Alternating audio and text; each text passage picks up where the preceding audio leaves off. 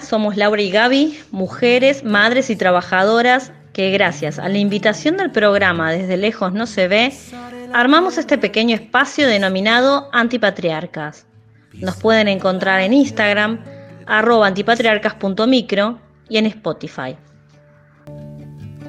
Cuida de mis manos, cuida de mis dedos, dame la caricia que descansa en ellos. No maltrates nunca mi fragilidad. Yo seré la imagen de tu espejo. Yo seré la imagen de tu espejo. Cuida de mis sueños, cuida de mi vida, cuida quien te quiere, cuida quien te cuida.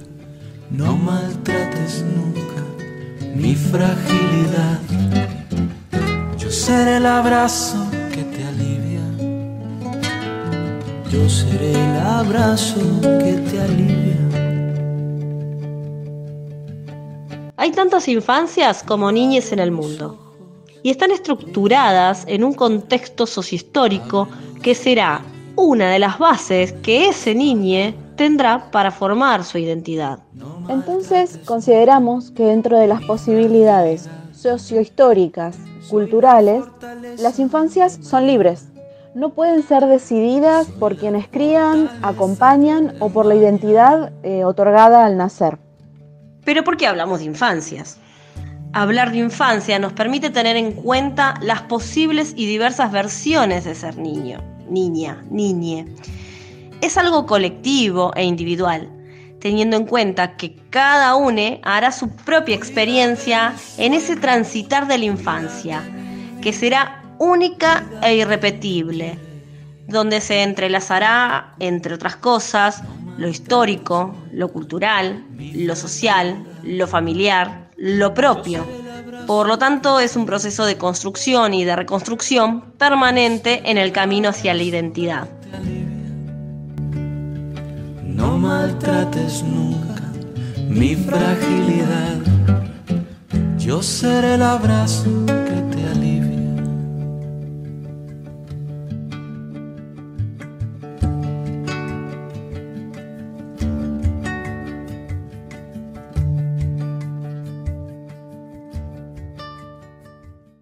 Hoy vamos a conversar sobre algo que a veces a nosotros, las personas adultas, en muchos espacios nos cuesta entender. Y es que no hay un único modo de ser niña. Porque si lo pensamos así, como único modo, estamos normativizando o estandarizando la niñez o la infancia. Y de esta manera nosotros hacemos correr riesgo a cada niña. Cada vez que tratamos de hacer homogéneo algo que es tan complejo como la formación de un ser. No hay una característica o un modelo que estipule cómo ser un buen niño o una buena niña. Las infancias abren lugar a lo diverso, a las diferencias, a aquellas huellas que nos constituyen en quién queremos ser. Entonces, a partir de esto que conversamos, sabemos que la identidad de género de una persona no comienza en la adultez, sino que es vivencia interna e individual que se siente desde la infancia y se desarrolla a lo largo de toda la vida. Pero si es mi príncipe azul. Su Alteza.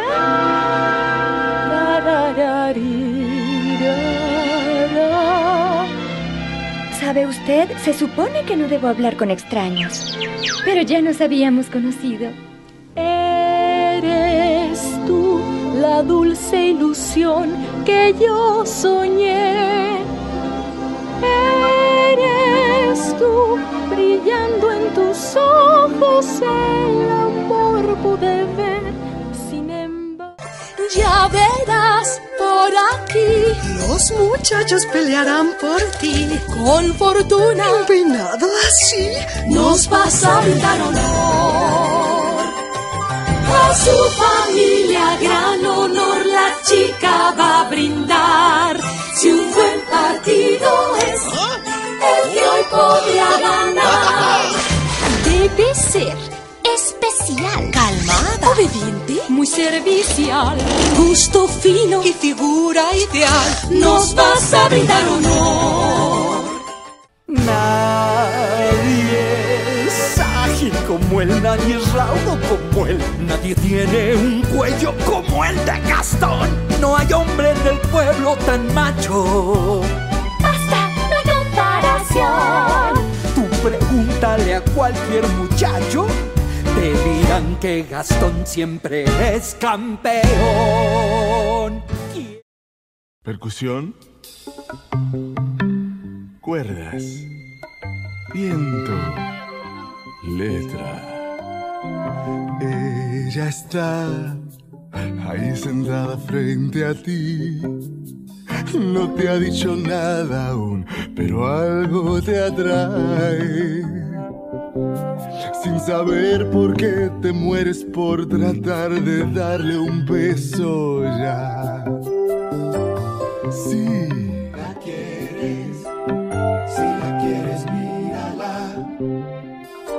Mírala y ya verás, no hay que preguntarle. No hay que decir, no hay nada que decir ahora. De vez en cuando miro a mi alrededor y recapacito. ¿Cuántas de las cosas que no percibo son criticables? Mientras acompaño a mi hermana pequeña al colegio, porque no, esta no es mi hija, ni soy su madre ni quiero serlo, observo detenidamente todo lo que me gustaría que no la rodeara. Hay tantas cosas. La veo entrar por la puerta y ponerse su batita rosa. ¿Por qué? Alguien debió de decirle que el rosa era un buen color para ella. Sin embargo, los chicos van de azul. ¿Será que pega con sus ojos marrones? Coge unos juguetes y se pone a jugar en un grupo solo de chicas. Los juguetes son Barbies, sin media cabellera y semidesnudas. Hay que compartir la ropa porque todas quieren vestir a sus muñecas y taparlas hasta arriba. Alguien debió de explicarles que una mujer no debe enseñar. Los chicos juegan con Iron Man y coches. Les gustará viajar. Es la hora del patio y sigo observando. Contemplo cómo salen en fila y de repente todos y todas se desperdigan en el patio. Pero curiosamente, las chicas se van a un rinconcito a sentarse y hablar, mientras los chicos ocupan todo el patio jugando a fútbol. A alguien debió de parecerle una idea original pintar en el suelo del patio un campo de fútbol. Pasa media hora del recreo y aún no he visto a mi hermana hablar con ningún chico. Está absorbida por el maravilloso mundo de la esquinita para mí y vamos a hablar de cosas de chicos. Alguien debió de decirle que no puede hablar de lo que ella quiere en la vida. Es la hora de volver a clase, pero se hace pis y va corriendo al baño. En las puertas hay dos letreros distintos. En uno hay un monigote con sus dos patitas y sus bracitos. El otro monigote es un poco deforme, tiene forma de cono en la parte inferior. Luego le asoman dos patitas pequeñitas. Ella entra corriendo en la puerta del segundo monigote. Alguien debió de decirle que para entrar en un baño o en otro hay que llevar vestiditos. Llega la hora de comer y en la mesa la critican porque tiene un poquitín de amor de más en su cuerpo. Mi hermana se pone triste y no entiende por qué no puede comer como el resto sin ser criticada. Alguien debió de decirle que con una talla grande no podía creerse. Cuando llegamos juntas a casa, corre a su cama y no vuelve a salir de su cuarto en todo el día. Nosotros, como adultos, estamos atravesados por preconceptos, expectativas, mandatos, que muchas veces no se condicen con los deseos de las niñas. Y esto tiene que ver con que poseemos muchas creencias naturalizadas de cómo ser un niño o cómo ser una niña. Todo esto que escuchamos en las canciones de las princesas de Disney y en el corto que se llama Alguien debió decirnos, no es natural. No existe algo natural, normal o propio al sexo biológico en relación a la ropa, juguetes o colores que los niños o niñas deben tener, usar o querer. Esto es producto de una construcción social muy, pero muy arraigada que para desnaturalizar debemos empezar a cuestionar. ¿Y por qué empezar a cuestionar nosotros adultos? Y a tan temprana edad de las niñeces, ¿no? Es importante cuestionarlo y más a temprana edad, porque el aprendizaje Lau, de ellos se da sobre todo a través de la observación. A esto se lo llama aprendizaje vicario, así como dato curioso. Este aprendizaje ocurre cuando observamos lo que hacen otras personas y vemos que eso que hacen funciona como un método para algo. Sería una forma de autoeducación que hacemos socialmente y que muchas veces eh, tenemos la costumbre de llamarlo como eh, dar el ejemplo. Estamos dando el ejemplo. Este aprendizaje se llama vicario porque viene del latín y significa transportar. Así como para seguir con el dato curioso. Pero si lo pensamos, nosotros como personas adultas transportamos enseñanzas constantemente con nuestros comportamientos a las niñas. Podemos entonces relacionar que el factor cultural y social es fundamental porque esas acciones que hacemos de adultos y adultas modelan en el comportamiento de las niñeces acciones como micromachismos, roles de género, violencias, modos de comunicación. Estas cosas que no cuestionamos y parecen naturales son las imposiciones de lo que luego debemos ser para definirnos como niño, niña, varón o mujer. Educar sin estereotipos de género es promover una mirada crítica, es eh, enseñar a elegir de acuerdo al criterio propio y no desde la imposición de un otro. Porque una infancia reconocida, libre de prejuicios y estigma, con pleno goce y acceso a derechos, habla no solo de niñas, niños y adolescentes que puedan desarrollarse sanamente y crecer libres, sino también de una sociedad más inclusiva, justa, equitativa e igualitaria.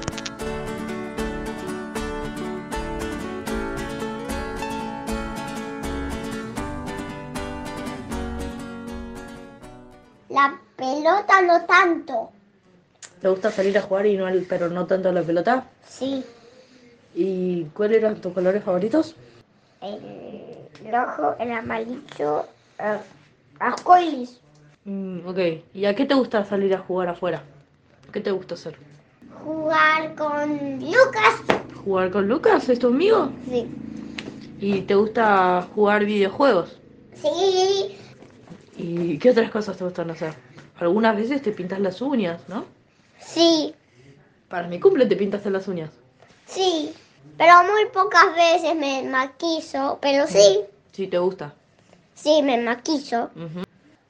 Me gusta ver fútbol con mi papá. Azular a papá, cocinar, me gusta azularle. Tengo pelo largo.